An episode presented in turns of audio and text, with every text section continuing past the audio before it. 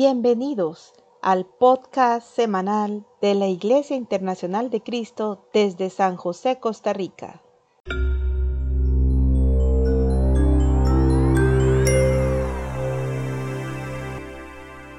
Eh, acompáñame a orar para comenzar con esta eh, transmisión.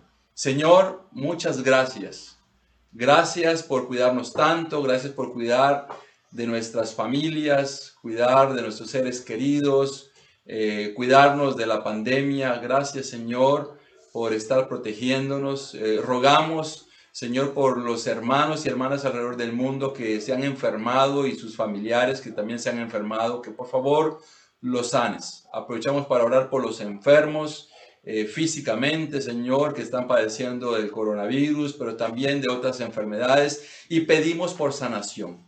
También pedimos por sanación espiritual de personas, Señor, que sus corazones eh, posiblemente, Padre, piensan que ya no pueden cambiar, pero tienes el poder de transformar a cualquier persona, de hacer nuevas a todas las personas en sus pensamientos, en su conducta, en sus familias, en sus matrimonios. Eh, puedes cambiar a los hijos, Señor, puedes transformar a todas las personas. Y ruego, Señor, que a través de esta oración llegue la esperanza a cada hogar que se está conectando y que está escuchando esta transmisión. Quiero pedirte, Señor, que les puedas dar la fe suficiente, Señor, para poder abrazar esa gracia tan hermosa que tienes, Señor, que nos bendices a todos sin esperar nada a cambio. Una gracia, Señor, inmerecida. Y quiero poner en tus manos esta transmisión, este mensaje, rogarte que tomes el control de la misma en el nombre de Jesús. Amén.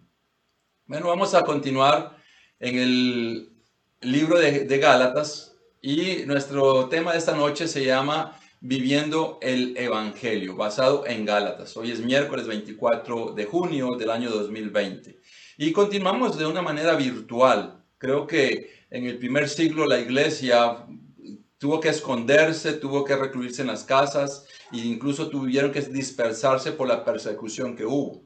Ahora nosotros también estamos siendo obligados por esta pandemia a recluirnos en nuestras casas, pero eso no implica que no podamos hablarle de Cristo a otras personas. Es más, ahora eh, toda la tecnología y todas las redes sociales han permitido que podamos expandir nuestra manera de eh, compartir lo que somos con otras personas. Y hablando del libro de Gálatas, vamos a estar enfocados en el capítulo 2 del libro de Gálatas, escrito por el apóstol Pablo al eh, pueblo de la zona de Galacia. Entonces aquí en el versículo del 1 al 3 dice en el versículo 1, 14 años después subí de nuevo a Jerusalén, esta vez con Bernabé llevando también a Tito. Fui en obediencia a una revelación y me reuní en privado con los que eran conocidos como dirigentes y les expliqué el evangelio que predico entre los gentiles, para que todo mi esfuerzo no fuera en vano. Ahora bien, ni siquiera Tito, que me acompañaba fue obligado a circuncidarse, aunque era griego. Bueno, en esos tres versículos, hoy no vamos a ir versículo por versículo porque eh, tendríamos que invertir bastante tiempo para poder comprender lo que dice cada versículo. Vamos a estar, agarrar en bloques de tres o de dos versículos para poder avanzar un poco más y poder concluir todo lo que es el capítulo 2. ¿Qué cosas importantes vemos acá? Aquí hay una fotografía en donde está Pablo, Bernabé y Tito. Y a veces las personas no ven como importantes los nombres. A veces las personas dicen, uy, al leer la Biblia me aburre leer tantos nombres. Y, yo quiero decirte que tiene sentido que los nombres aparezcan, porque todo en la Biblia tiene un significado. Y aquí está Pablo, Bernabé y Tito. ¿Y, ¿Y, qué es lo que está diciendo el apóstol Pablo? Ah, en esta carta que él escribió, está diciendo que era su segunda visita a Jerusalén y dice 14 años después. Eh, según los comentaristas, no hablan que fue desde su primera visita. ¿Te recuerdas que la primera visita él estuvo 15 días allí nada más en Jerusalén? Se supone que esta visita es 14 años después de su conversión. Y él dice que, que fue allá con dos personas, con Bernabé y Tito. Mira, Bernabé era un hombre de origen judío que ayudaba a Pablo en la predicación del Evangelio al mundo gentil, o sea, al mundo no judío. Eh, recordemos que si hoy piensas en el pueblo de Israel, Ellos tienen tradiciones, tienen costumbres, tienen reglas, tienen leyes que se rigen por ellas y el mundo gentil no. Si evaluamos una cultura con otra, podríamos ver que nuestra cultura aquí en Latinoamérica es muy diferente a la cultura aquí tan cerca como la cultura de Estados Unidos o es bastante diferente a una cultura del otro lado del mundo, allá en Oriente, en China, por ejemplo, eh, podríamos decir que es muy diferente nuestra cultura. Entonces aquí estaba Bernabé que acompañaba a Pablo a predicar el Evangelio a esos pueblos no judíos, pero también a, Jerusalén fue Tito. Y, tiene especial atención el nombre de Tito. Tito era un compañero de, de Pablo un compañero bastante apreciado de Pablo, pero ¿sabes qué era lo peculiar? Lo peculiar es que Tito era de origen griego. O sea, Tito eh, era hasta peligroso que él llegara ahí a Jerusalén. Eh, al templo era prohibido que alguien no judío entrara y obviamente Tito no iba a entrar al templo, pero el llegar ahí donde estaban eh, los discípulos de origen judío tenía un especial significado que vamos a verlo más adelante. El propósito del viaje, Pablo dice que fue por revelación. Les está diciendo a, los Gálatas que fue por revelación y, no se sabe exactamente cuál, pero se asume que es la revelación de un profeta llamado Ágabo, que, que él este, lo que hizo fue revelar que iba a haber una gran hambruna en ese tiempo. Y Pablo y Bernabé habían sido elegidos, inclusive eh, había un fuego muy fuerte de, Pablo de no solamente predicar el Evangelio, sino también ayudar a los pobres. Eh, era algo que estaba en él, de hecho él levantó colectas en diferentes iglesias para ayudar a la iglesia en Jerusalén. La iglesia de Jerusalén se había desgastado económicamente para este, ayudar a las personas que se habían convertido en esa primer conversión en el libro de Hechos. Entonces, todos los discípulos de Jerusalén vendieron terrenos, casas para poder darle comida a las personas y esa iglesia pasó este, dificultades financieras y aquí estaba Pablo, según por revelación, yendo a Jerusalén. Pero no solamente eso, sino él aprovechó el viaje para poder reunirse con los apóstoles y para poder explicarles a ellos qué es lo que él andaba predicando. Recordemos que él solo había estado 15 días con, con Pedro, este, con Santiago y no había visto a los otros apóstoles.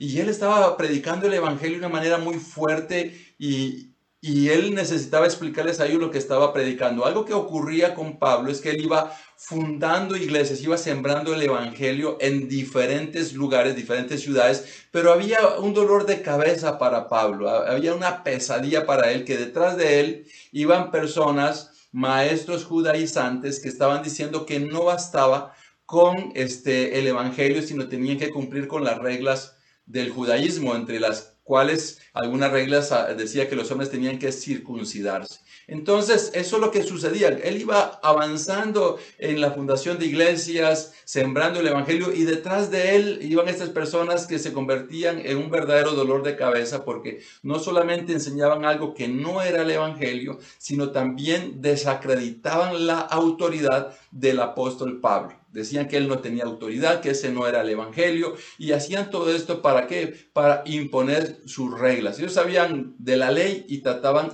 de imponerlas a las iglesias que habían recibido el evangelio, que habían sido transformadas por el evangelio, y ellos se aprovechaban de esto para poder verdaderamente confundir a las iglesias. Eh, continuamos en el versículos de los, del 4 al 6 y dice, el problema era que algunos falsos hermanos se habían infiltrado entre nosotros para coartar la libertad que tenemos en Cristo Jesús a fin de esclavizarnos. Ni por un momento accedimos a someternos a ellos, pues queríamos que se preservara entre ustedes la integridad del Evangelio. En cuanto a los que eran reconocidos como personas importantes, aunque no me interesa lo que fueran, porque Dios no juzga por las apariencias, no me impusieron nada nuevo. ¿Y, de qué está hablando aquí el apóstol eh, Pablo? Mira, él está hablando de falsos hermanos y él en algunas versiones habla de infiltrados. Eh, a veces nos cuesta creer, pero dentro de la congregación a veces pueden haber falsos hermanos. Y eso es lo que él veía. Estas personas que eran maestros judaizantes, lo que hacían era infiltrarse en la iglesia, aparentaban ser hermanos, y el apóstol Pablo no tuvo ninguna eh, precaución al decir que eran falsos hermanos. Él lo dijo muy claramente y dijo que estaban infiltrados. Así como ocurría en ese entonces, así ocurre hoy en día. De hecho, a esos falsos hermanos a veces se les llama lobos disfrazados de ovejas. ¿Y, por qué podemos hablar de falsos hermanos? Porque son personas que aparentan haber abrazado el Evangelio, que aparentan haber sido convertidos, pero hay áreas en sus vidas en donde no ha habido una transformación. Sus intereses no son los intereses de Cristo. ¿En, qué sentido? Eh, mira, voy a, ponerte un ejemplo. Eh, hablábamos de que hoy legalmente y las leyes sanitarias nos están diciendo que no nos tomemos de la mano, que no nos saludemos de la mano. Y, no podríamos decir que si no lo hacemos, es pecado. No podríamos decir eso. O que si lo hacemos es pecado. Sencillamente creo que debemos de ser obedientes a las reglas que nos están diciendo. Pero mira, esas son cuestiones de forma. Es, es como cuando alguien se saluda. Mira, nosotros este, en algunas culturas las personas se saludan con un beso. ¿Verdad? Se saludan con un beso. Hoy no se puede porque tenemos que cuidarnos. En otras culturas se saludan de beso en las dos mejillas. Creo que en España eh, es un beso en las dos mejillas. Hay culturas en donde los hombres se saludan con beso.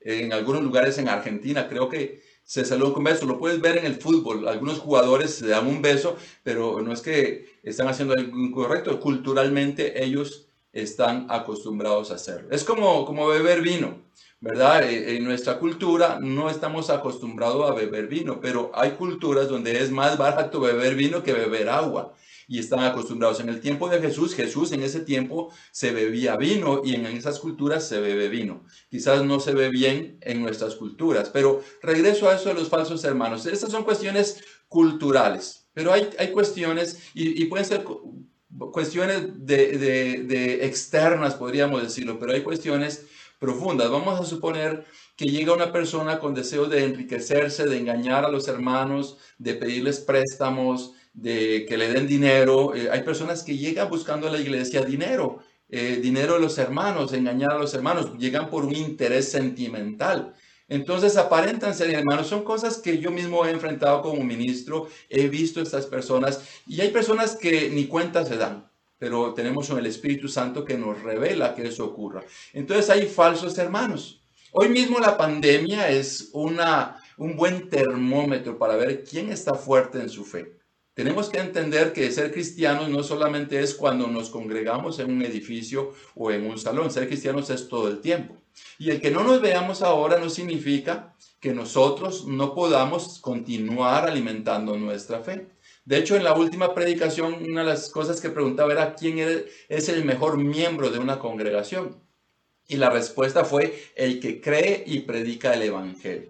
Entonces, hoy mismo esta es una razón para entender que es una oportunidad. Creo que a algunos que les estaba costando llevar ese estilo de vida, este, creo que hoy tienen que eh, sobreesforzarse. Pero, ¿a qué significa con todo esto? Que nuestra fe debe ser íntegra en cada uno de nosotros. Van a haber ataques, van a haber eh, cosas que nos van a presionar. Y él dice, no ceder ante la presión. Eh, el apóstol Pablo, como algunas personas que lo acompañaban fueron presionados para poder este, imponer las leyes judías. Y dice el apóstol Pablo que él se resistió porque verdaderamente eso no era el verdadero evangelio. Nosotros estamos sometidos a la presión social todo el tiempo. Estamos sometidos a eso, eh, eh, eh, que participemos en cosas que no son correctas, que participemos de cosas que no le dan la gloria a Dios, ya sea en nuestras casas, si tenemos familia que no son cristianos, eh, van a poner música que no es con un buen mensaje, que es sensual, eh, posiblemente algunas personas los invitan a beber, este, eso hay, hay lugares en donde quizás este, hablan palabras indecentes, tantas cosas que ocurren eh, en donde no solamente en la familia, sino en el contexto que lo rodea, o que los rodea a las personas. Y dice que ellos no se dieron ante la presión porque estaban siendo presionados. Los jóvenes, los universitarios hoy en día están experimentando mucha presión. mucha presión de las filosofías, mucha presión a, a poder tener esa vida de libertinaje, de diversión. Eso es lo que nuestros jóvenes hoy están siendo presionados, que no pasa nada, si, si no crees en Dios no pasa nada. Eh, eso es lo que están pensando la gente y en ese entonces la presión, aunque habían muchas de la idolatría, había muchas cosas, pero había otra que era cumplir con las reglas del judaísmo. Y algo que él dice y aclara aquí en este, en, estos, en este pasaje es que los apóstoles, las personas de autoridad con las cuales él se entrevistó, no impusieron nada. Ni siquiera dijeron que Tito, siendo griego, tenía que circuncidarse, estando allí en la cuna del judaísmo. Entonces Pablo les está explicando esto para que vieran que el evangelio que él estaba predicando era un evangelio que tenía validez. Versículos 7 y 8 dice, al contrario, reconocieron que a mí se me había encomendado predicar el Evangelio a los gentiles, de la misma manera que a Pedro predicarlo a los judíos.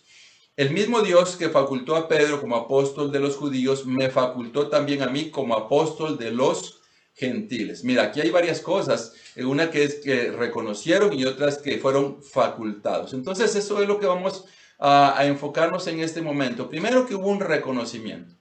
Él está diciendo que allí, cuando Él les explica el Evangelio, eh, lo hemos hablado durante las, durante las enseñanzas que hemos tenido en este mes, y, qué es el Evangelio, por eso es bueno tener una secuencia de las reuniones, y todo eso está también en Facebook Live, puedes ir a verlo, eh, las clases anteriores, porque ahí se explica claramente qué es el Evangelio que él predicaba y qué era el falso Evangelio que los judaizantes estaban tratando de introducir. Pero él dice en estos versículos que él fue reconocido que lo que él estaba haciendo estaba correcto. Él fue reconocido que el evangelio que él estaba enseñando, predicando y llevando a los gentiles, o sea, a los no judíos, toda la, la zona conocida ahí en ese entonces, todos los pueblos que no eran los judíos, este, él estaba predicando algo correcto. Y también otra cosa que dice que él fue facultado por Dios. Tanto Pedro como él dice que fueron facultados. Él hace una comparación entre Pedro y él. Y mira, aquí aparece Pedro. El libro de Hechos tiene una buena parte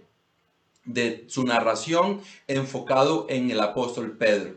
Y otra buena parte de la narración del libro de Hechos está enfocado en el apóstol Pablo. Es, es peculiar. Si puedes leer el libro de Hechos, eh, te vas a sorprender ver cómo los dos apóstoles tienen una gran importancia en este libro. ¿Y, qué es lo que está diciendo? Que el Evangelio a los judíos le fue facultado por parte de Dios a Pedro. De, acuérdate que Pedro se levantó eh, en Hechos, en los primeros capítulos, se levantó a predicarle a los judíos. Y luego el apóstol Pablo comenzó a predicarle a los gentiles. Y eso es lo que está diciendo. En otras palabras, es bien hecho, bien hecho Pablo, estás haciendo bien. Reconocemos que lo que estás haciendo está bien. Si hubiese algo equivocado, él lo hubiera aclarado. Y también que fueron facultados por Dios. Es como cuando alguien eh, estudia una carrera universitaria, le dan el título y el título solo refleja que está facultado para ejercer esa profesión. Pero en realidad, todo el conocimiento no es el cartón, el conocimiento está en la persona. ¿Y quién lo faculta? La universidad. Y de esta misma manera, Pedro tenía todo el mensaje, este, estaba íntegro en él, no tenía un título como tal, pero fue facultado por la autoridad máxima que es Dios, según lo que decía el apóstol Pablo. Una comparación entre el apóstol Pedro y el apóstol Pablo en esta carta. Versículos 9 y 10, muy interesante lo que ocurre aquí. Dice, en efecto, Jacobo, Pedro y Juan, mira, Jacobo era el hermano de Jesús, Pedro y Juan eran los apóstoles. Pedro, el apóstol escogido por Jesús para predicar, y Juan, el discípulo amado. Dice que eran considerados columnas. Al reconocer la gracia que yo había recibido, nos dieron la mano a Bernabé y a mí en señal de compañerismo, de modo que nosotros fuéramos a los gentiles y ellos a los judíos. Solo nos pidieron que nos acordáramos de los pobres y eso es precisamente lo que he venido haciendo con esmero. Entonces aquí ocurren algunas cosas interesantes. Una de las cosas es dar la mano. Dice que ellos le dieron la mano en señal de compañerismo. Yo te dije en el inicio, para ti, ¿qué significa darle la mano a alguien? Y mira, darle la mano para ellos era reconocer que eran compañeros del Evangelio. Eh, dar la mano significa varias cosas. Por ejemplo, en algunas culturas dar la mano es cerrar un trato. Yo he visto programas de televisión en donde se dedican a la venta de cosas y, hay dos personas negociando y cuando llegan de acuerdo al precio se dan la mano como señal de que cerraron el trato, de que ese era el precio convenido. Mira, para nosotros dar la mano es un saludo, pero para, para algunas culturas, aparte de ser un saludo, es una señal de cerrar un trato. No sé si lo has visto, pero en algunas culturas hay dos personas que se odian y se ponen de acuerdo para irse a pelear más tarde. y dice, nos vemos en tal lugar para irnos a pelear y se dan la mano de que eso va a suceder. Quiero ver si alguno de ustedes alguna vez vieron a alguna persona hacer eso. Bueno, aquí algunos todavía siguen comentando acerca de, de, negociar, pero ¿alguna vez viste a dos personas dándose la mano como compromiso para ir a pelearse después? Darse las manos transmite varias cosas, un saludo, este, hacer un negocio, algo tan fuerte como para irse a pelear a algún lado, todo eso se hace al dar la mano. Hoy ya no podemos darnos la mano, ¿verdad? Hoy, de hecho, eh, es algo que nos dicen. Pero algo que también le estaba diciendo, eh, este grupo de, personas, las columnas de la iglesia, estaban diciendo que se acordaran de los pobres. Y eso el apóstol respondió que él siempre lo había hecho. Mira, acordarnos de los pobres no es dar algo de vez en cuando es algo que se hace con constancia. Es algo que se hace todo el tiempo. No es cuando me sobra, sino es una determinación, porque mm, mira, no ofrenda al que le sobra, sino ofrenda el que verdaderamente quiere glorificar a Dios.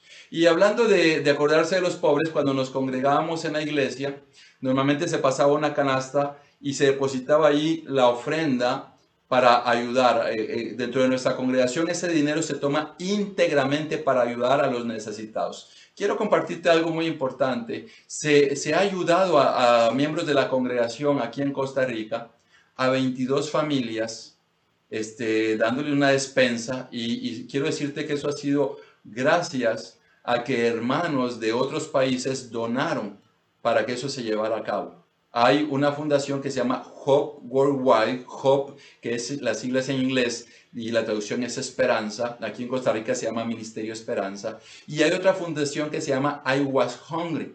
Entonces, y no solamente a Costa Rica, sino a todos los países de Centroamérica y, y muchos países de Latinoamérica también, estas dos fundaciones que son formadas, eh, muchos donadores son miembros de la congregación y ellos donaron para que se les diera despensas aquí en Costa Rica a 22 familias.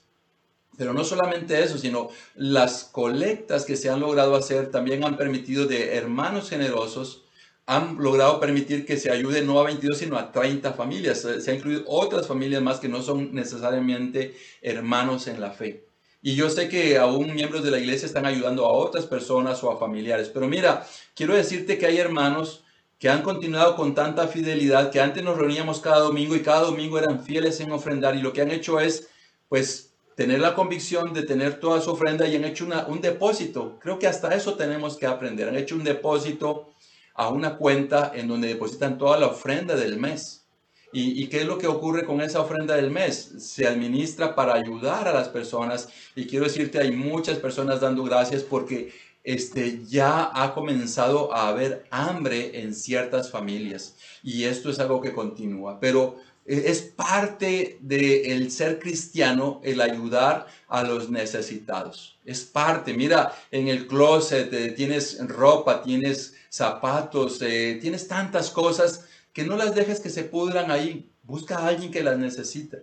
Nosotros como familia tenemos la convicción de buscar cosas y, darle a las personas, compartir con otros los que, lo que necesitan, pero también, es decir, vamos a participar no solamente dando dinero, sino también sirviendo, siendo voluntarios, llevando la ayuda. Por eso hemos ido a visitar y en la congregación hay familias que también se ha puesto a la disposición para empacar todos los, los víveres eh, que se le dan a los hermanos. Son 22 familias, hay un trabajo de distribución, pero quiero decirte, este, el que no nos reunamos no significa que, que no se necesite.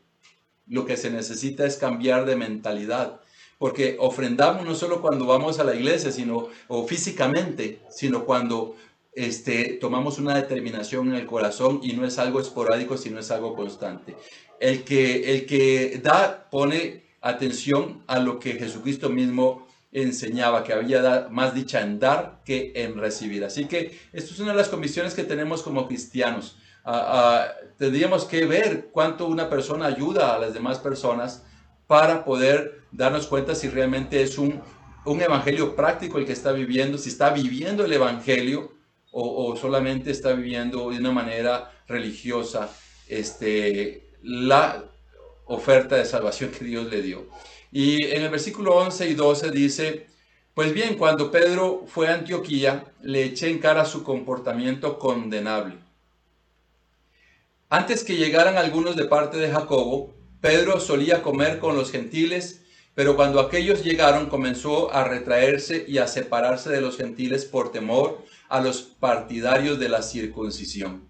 Entonces los demás judíos se unieron a Pedro en su hipocresía y hasta el mismo Bernabé se dejó arrastrar por esa conducta hipócrita. Entonces aquí vemos varias cosas. Este, aquí hay un, confrontamiento entre Pablo y Pedro y aquí están las razones de por qué sucedió. Entonces vamos a, enfocarnos en estos aspectos. Eh, Pablo confronta a Pedro y también habla de hipocresía. Eh, ¿Qué fue lo que ocurrió? Mira, según lo que dicen estos versículos, es que eh, el apóstol Pedro llegó a, donde estaban los gentiles y comenzó él a, comer ahí. De hecho, la cultura judía no se mezclaba con los gentiles. O sea, para un judío comer con un gentil, con un no judío, es algo que no estaba permitido en ellos mismos hacerlo. Pero Pedro había tenido una revelación de parte de Dios que no debía tener problema de ir a los judíos. Lee por favor el, libro de Hechos y ahí te vas a dar cuenta de esa revelación que el apóstol Pedro tuvo para ir a visitar a algunas personas que no eran de origen judío, donde Dios le estaba dando el mensaje a él que él sí podía hacerlo. Entonces está ocurriendo que, que, Pablo era bastante fuerte en cuanto al Evangelio y llega Pedro y, y Pedro está comiendo con los gentiles y de pronto llegan algunas personas este, procedentes del judaísmo y lo que él hace es apartarse. Es apartarse, inclusive Bernabé, que había estado con Pablo predicando, también se, se separa. Entonces esto obviamente es algo que Pedro hizo y que el apóstol Pablo lo consideró como hipocresía. Aquí suceden varias cosas. Los comentaristas dicen que, que el apóstol Pedro quizás volvió a regresar al patrón que tenía anteriormente cuando rechazó a Jesús. Cuando rechazó a Jesús, ¿Por qué lo hizo? Porque algunas personas le preguntaron que él andaba con Jesús y él lo negó. Y entonces ahora nuevamente él está ahí eh, compartiendo con los gentiles y llegan los otros, tal vez se sintió incómodo y lo que hizo fue apartarse. Eh, eh, ¿Cómo funciona esto? Es como nuestras propias vidas. ¿Cómo nos comportamos nosotros cuando no estamos dentro del centro, dentro del, del seno familiar que es la iglesia? ¿Cómo te comportas en el trabajo? ¿Cómo te comportas con tu familia? Cómo te comportas en la calle. Ahí, es donde tenemos que darnos cuenta. Entonces, si, puedes verlo de esta manera, lo que él estaba diciendo es que Pedro estaba haciendo algo incorrecto y obviamente el apóstol Pablo lo confrontó. Voy a, a, comentarte algo. Este, no, no podemos decir que, que sea porque era demasiado efusivo el apóstol Pablo. De hecho, Pedro y Pablo, los dos tenían un carácter muy fuerte. Pero Pablo lo hizo, eh, no, no quisiera que nos enfocáramos porque tenía un carácter muy fuerte, que no tenía tacto para hablar, sino lo que pasa es que Pablo estaba defendiendo el Evangelio. Y él mismo lo dijo, lo dijo en, en las cartas, estas eh, cartas que él escribió, él decía que, que aunque fuera un ángel, enseñara un evangelio diferente. Él, él dijo que fuera anatema, él maldecía a esa persona. Y aquí el apóstol Pedro, aunque no estaba diciendo un evangelio diferente, su actuación no estaba demostrando que él estaba viviendo este evangelio. Entonces por eso fue que el apóstol Pablo lo confrontó. Mira, cuántas personas ven el actuar incorrecto de ciertas personas alrededor y no dicen nada. No dicen nada, pero sí los ven, los ven cómo se comportan, cómo actúan y no dicen nada porque muchas veces este, las personas les da miedo por cobardía o tal vez porque quieren quedar bien siempre con las personas. Pero cuando alguien está haciendo algo incorrecto, imagínate que un hombre le está pegando a su esposa y, todos dicen, uy, qué mal lo que está haciendo, pero si nadie le ayuda, si nadie dice, no puedes hacer esto, e, e, eso es lo que, lo que ocurre. Hay tantas cosas hoy. Imagínate, este, una de las cosas que, que aprecio de aquí de Costa Rica es que muchas veces las personas dicen las cosas.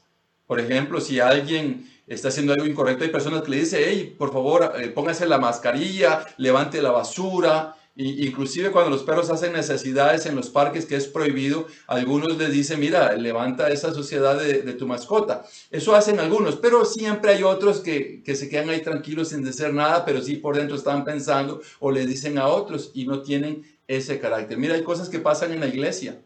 En la iglesia que algunas personas se hacen los como los desentendidos, que no está pasando nada. Y, hay cosas que se tienen que hablar, que van en contra del Evangelio.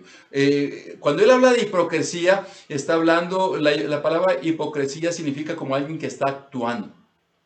Por eso él decía falsos hermanos. ¿Por qué? Porque hay personas que pueden actuar muy bien. Hay personas que pueden actuar aunque están viviendo doble vida. Están actuando, actúan dentro de la iglesia y actúan fuera de la iglesia. Inclusive hay personas que por conveniencia son cristianos. Si van a buscar un trabajo, son cristianos. Y, mira, son cosas que tarde o temprano la, falsedad se cae, la hipocresía se viene abajo. Hoy, mismo, eh, las personas que están yendo a buscar trabajo, eh, algo que está sucediendo es que las empresas miran los perfiles de Facebook de las personas que van a contratar. ¿Y, qué es lo que ocurre? ¿Por qué la empresa va a hacer eso? Porque no les creen eh, dentro de la entrevista todo lo que ellos están diciendo. Porque en el perfil de Facebook se dan cuenta del verdadero estilo de esa persona. Si las cosas que postean son inmorales, si dice palabras indecentes, si es alguien que tiene vicios, el, perfil de Facebook eh, lo va a decir en la mayoría de casos. Y hay personas que no han sido contratadas porque en su perfil, su estilo de vida refleja, no que no es cristiano, sino refleja que no es una persona que tiene una buena conducta. Entonces una empresa no quiere a alguien así. Si una empresa que no está respaldada por la palabra de Dios, que no están persiguiendo tener los valores cristianos, con mucha más razón el pueblo de Dios necesitamos poder entender que tenemos que tener un estilo de vida íntegro.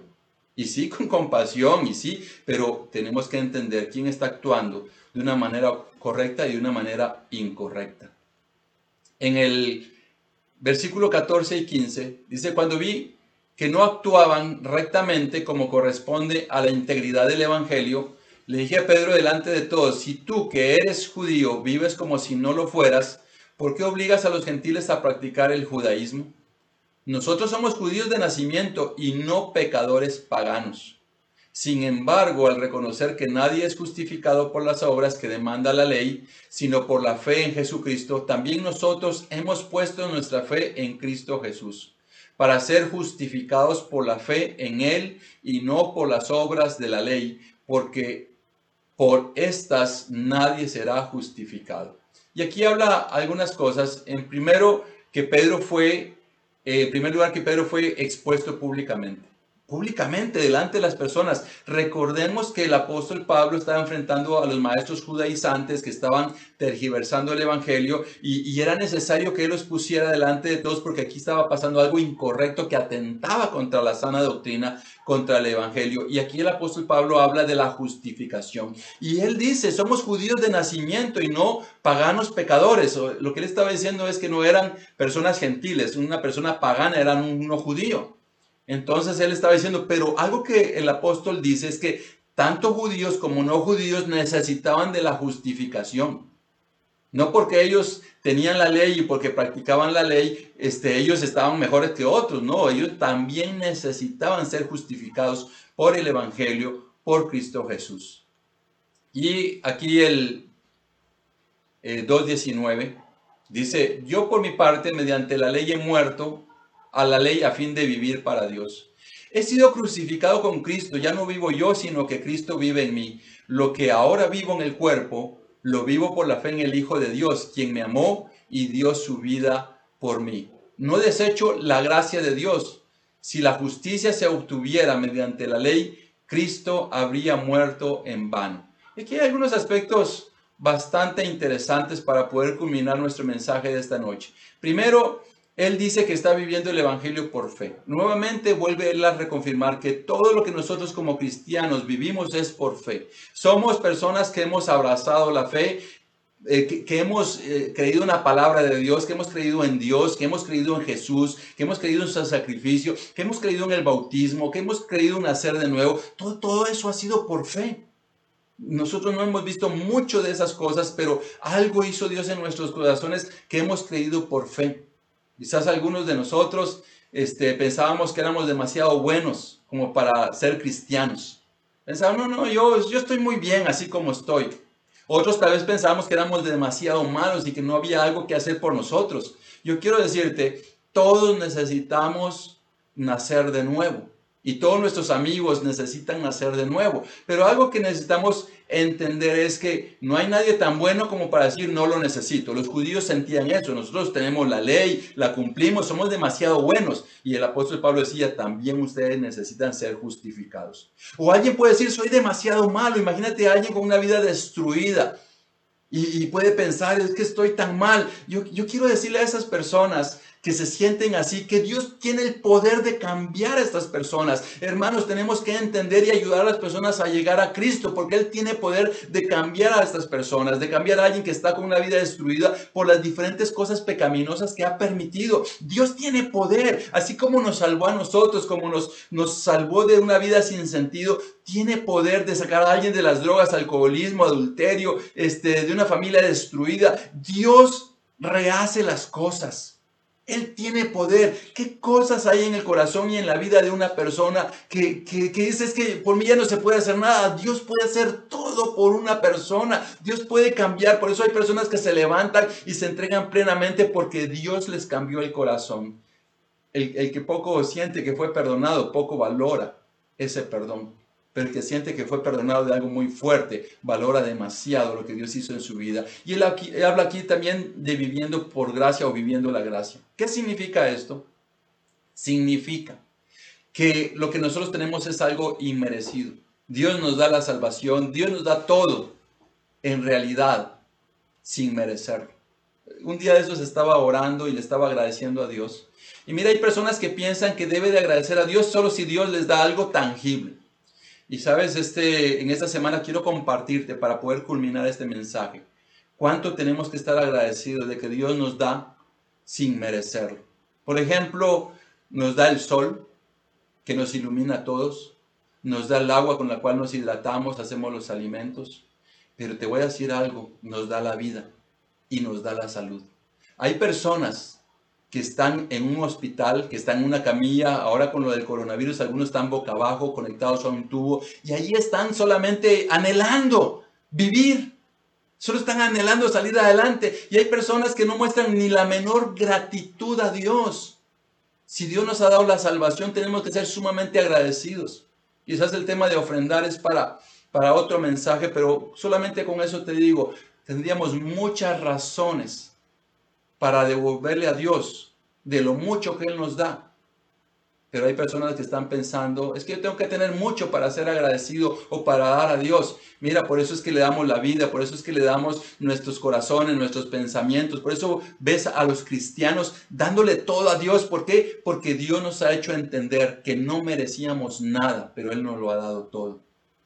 Solamente reflexiona en esto. Hoy hay mismo personas que en una camilla quizás le están orando a Dios y le están diciendo, por favor déjame vivir, por favor déjame irle a dar un abrazo a mis seres queridos, por favor, y entiendo que hay una burbuja social, pero, pero para finalizar este mensaje, este, ayudemos a nuestros amigos a volverse a Cristo, que puedan vivir según el Evangelio, que puedan verse íntegro. Como iglesia tenemos que orar a Dios para que hoy sea algo que la gente ve en nuestras redes sociales, en nuestras conversaciones. Invitémoslos a volverse a Dios. Hagamos todo eso, vivamos intensamente y vivamos la gracia, siendo más agradecidos que nunca.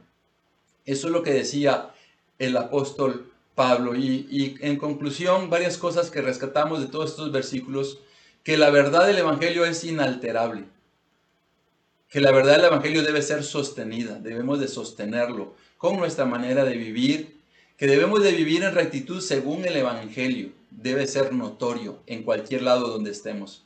Debemos enfrentar a los que niegan el Evangelio. Y finalmente, entender que el Evangelio lo vivimos por fe y por gracia. Que Dios los bendiga. Fue un gusto haberlos saludado y gracias por haberse conectado. Feliz noche a todos.